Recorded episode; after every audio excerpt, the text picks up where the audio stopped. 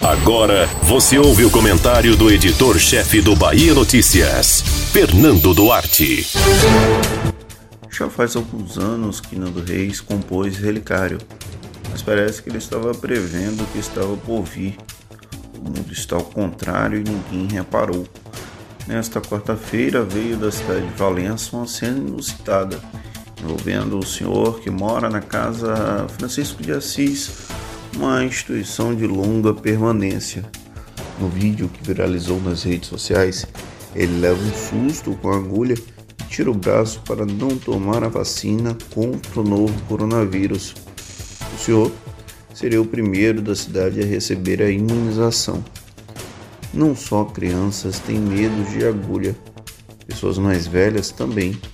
No entanto, o vídeo pode ser facilmente desvirtuado para uma teoria de conspiração que se encaixa nos padrões atuais. A cena pode parecer que o idoso foi forçado a ser vacinado, apesar de bastar uma observação mais atenta para ficar claro que foi apenas medo da picada. Mas isso não parece funcionar em tempos de redes sociais. Ao ver a cena, talvez por ser minha cidade natal, eu sorri. Na verdade, eu gargalhei Talvez também por influência do Zé Gotinha que aparece ao fundo e me assusta mais do que agulhas.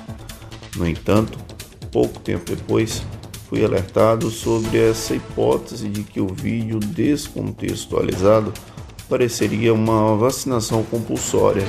A pessoa que enviou a mensagem foi descompromissada. Apenas é um atento consumidor das redes em tempos de cancelamentos e mentiras. E ele infelizmente não está errado.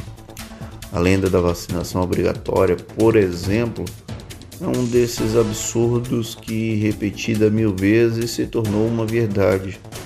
As pessoas confundiram propositalmente obrigatória com compulsória. Ninguém vai ser retirado de casa para tomar vacina ou algo similar. Porém, o Estado brasileiro pode exigir a vacina para permitir acesso a alguns serviços até porque a não imunização estenderá um problema de saúde pública como a pandemia, e os custos dessa crise serão pagos por todos, ainda que os mais pobres sejam atingidos de maneira mais dramática. Porém, quem se manifesta contra a vacina obrigatória tende a não se incomodar quando tiver que viajar e o destino exigir o cartão de vacinação e não se engane, achando que os destinos dos mais ricos, como Europa e Estados Unidos, não vão demandar a imunização contra a Covid-19 antes de entrar nos respectivos territórios. Isso é padrão para outras doenças, que dirá para o coronavírus, que se mostrou tão perigoso ao longo dos últimos 12 meses.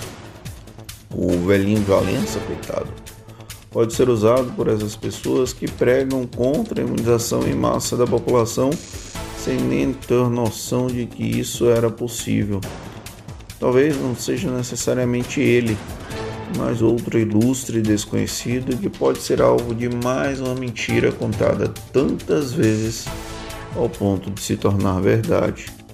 Por isso, talvez seja bom recorrer a outra música de Nudo Reis quando o segundo Sol chegar para realinhar as órbitas dos planetas. Você ouviu o comentário do editor-chefe do Bahia Notícias, Fernando Duarte.